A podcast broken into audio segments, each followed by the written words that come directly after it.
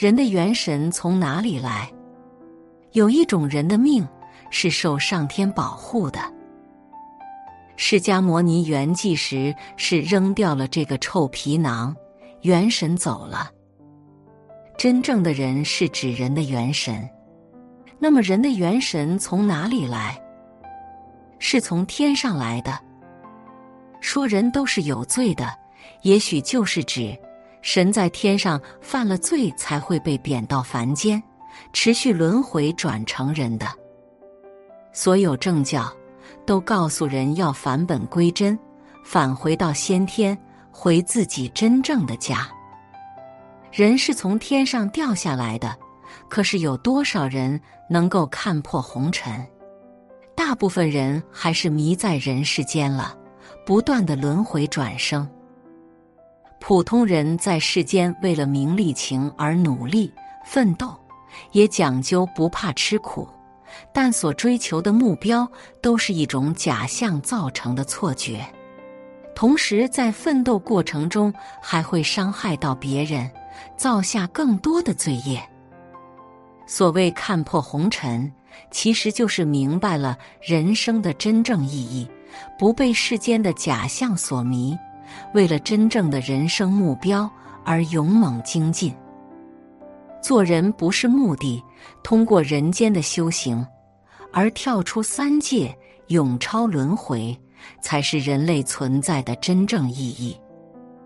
人类有史以来所有伟大的作品，没有一个是创造出来的，而是内心流淌出来的。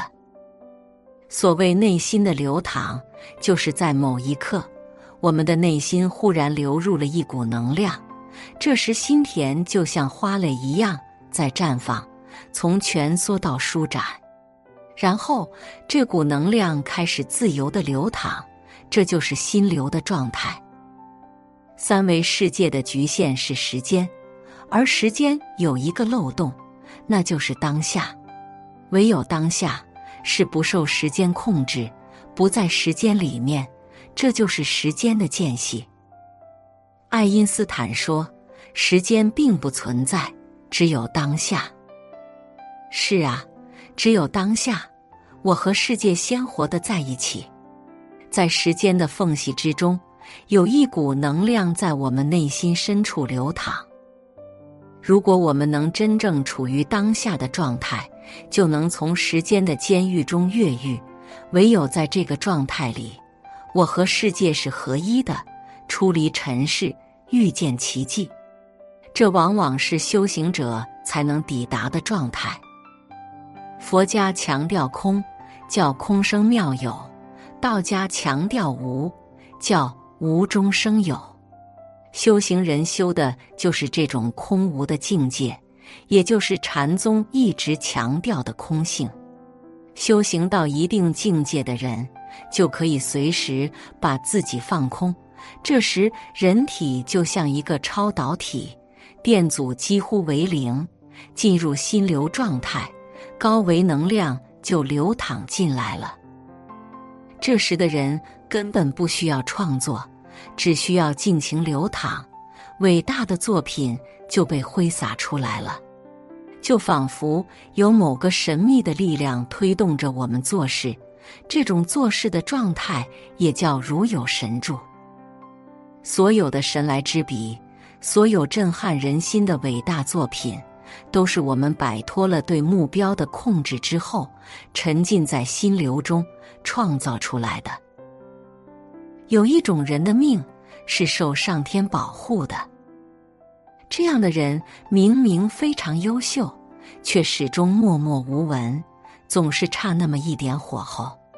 这时千万不要着急，有些事你总是做不成，有些人你总是得不到，这都是上天在保护你。有的钱赚到了，也未必守得住。有些人得到了未必是福，反而是一种祸患。你的成就是一个定数，什么时候来，什么时候走，什么时候完成，早已被安排好。是你的，迟早都会归你；不是你的，掉到你手里也接不住。少年得志未必能精彩到老，青春貌美未必能幸福美满。很多人靠运气成功，但又靠实力失败。有的成就来得晚一点，反而更加稳固；有的人姗姗来迟，反而可以陪你更久。别抱怨，别生气，上天在以另外一种方式保护你，成全你。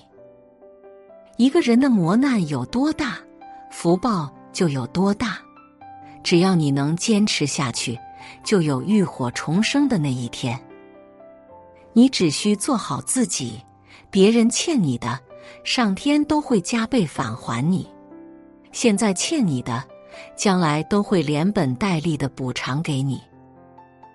真正能看穿世界的人，必定是一个悲观的人，而不仅能看穿世界，还能从绝望中看到希望的人。才有这个世界上真正的慈悲心，这就是乐观的悲观主义者。这个越来越现实的世界，只剩下三样东西是靠得住的：一、生你的人和你生的人；二、钱；三、赚钱的能力。剩下的人都是生命的过客，来来往往，谁也不是谁的谁。醒醒吧，这个世界上不会再有专门为你而生的人，也不会有一心只为你好的人。所有的忠诚都在演变成对价值的忠诚。不要再把别人想的对自己有多忠诚，也不要自己想的对另一个人多忠诚。没有永恒的关系，只有永恒的利益。你伤害了他的利益，就是他眼里的坏人；你符合了他的利益，就是他眼里的好人。你有用就是好，你没用就是不好。在世俗的层面，有用就是一切。千万不要再认为有人愿意为自己付出一切，或者自己可以为谁放弃一切，这都是画地为牢。未来，这个世界很少会有纯粹的好人或者坏人，大家都是在为自身的利益而战。人性最残忍的一面是一个公式：一百减一等于零。你做了一百件好事，大家对你做好事已经习以为常。但如果有一天，你不小心犯了一个小错误，那你做的一百次好事都会被清零，这就是一百减去一等于零，这是人性最残忍的一面。你对一个人施恩了一次，他会记住你；但你对他施恩了一百次，他会认为你做的都是理所当然的。如果你有一次做的不到位，他就会对你产生怨恨。之前做的一百次施恩也会被清零。做好事不是越多越好，帮人也不是越多越好。一味的埋头做好事或者去帮人，会被人当成傻子，当成理所应当。你的帮助会变得很不值钱，或者会让别人放弃了努力，变相的害了对方。世界对好人的要求是非常严苛的。如果被人称为好人，你必须做到完美无缺。万一哪天你有一丝一毫没做到位，你所有的奉献都会前功尽弃。但世界对坏人的要求却非常宽松。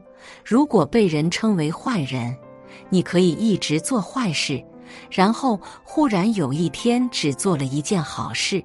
就会被追捧，大家说你浪子回头金不换。好人一个错误都不能有，坏人却有无数次机会可以从良。好人成佛要历尽九九八十一难，坏人成佛只需放下屠刀，只要一瞬间。世界是不讲道理的，这是一个发人深省的思想总结。曾经看到过一个提问：有什么道理是你长大了以后才懂得？有一个回答被赞到了高处：长大后才知道，世界是不讲道理的。这是多么痛的人生领悟啊！文明人最大的可悲是什么？他们总是以为世界是讲道理的，结果自己被伤得遍体鳞伤后，才发现世界其实总会以强欺弱。我们从小就接受这样的教育：什么是对的，什么是错的。结果长大后才发现，社会完全不是那么回事，他只认实力。只认强弱，只认输赢。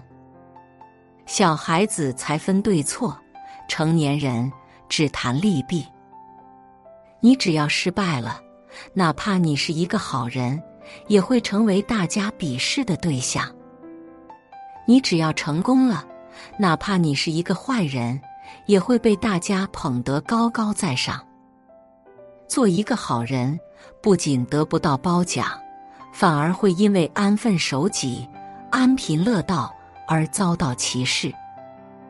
做一个坏人，并没有得到惩罚，反而会因为赚到了钱而被歌颂和追捧。这就是现代社会最混蛋的逻辑。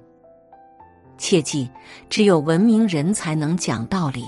对付流氓，最好的手段就是比他们更流氓。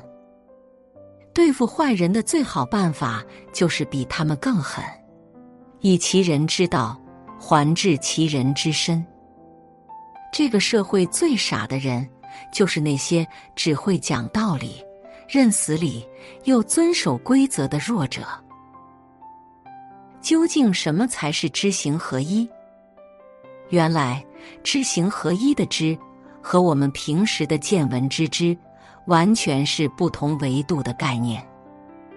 知行合一的知是到了潜意识的知，是真知；见闻之知是听说，是看到，是被说教。而太多人都把听说和看到当成了知道。你所被告知的一切道理和答案，并不属于你。只有当这些东西进入你的大脑后，在某一时刻跟你的经历相结合，让你恍然大悟，原来是这样的。在这一刻，他们才真正属于你。这一刻，你才是真正的知道了。学习到的叫知识，领悟到的才是智慧。你所能直接获取的一切信息，也并不属于你。只有当他们进入你的大脑之后，经过你的思考和审视，被你的大脑消化之后的那部分才属于你。这些东西被你的大脑摄入、囤积起来，成为认知。真正的知道，不是听说了就叫知道了。这个知是真知的知，是进入自己内心深处的知，而绝大部分时候。我们说的知道了，最多是知晓了。至于知道的道，是老子说的那个道，道是规律，是原理，是本质，是真相。只有当我们通晓到这个层面的时候，才能叫知道。别人告诉我们的一切知识与技巧，都不属于我们。只有我们经过刻意练习，生发出一种本能的时候。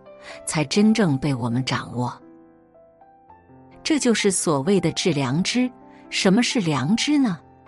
王阳明说：“不虑而知为良知。”也就是说，只有当你不需要考虑，能上来就干的时候，才是真正的知道。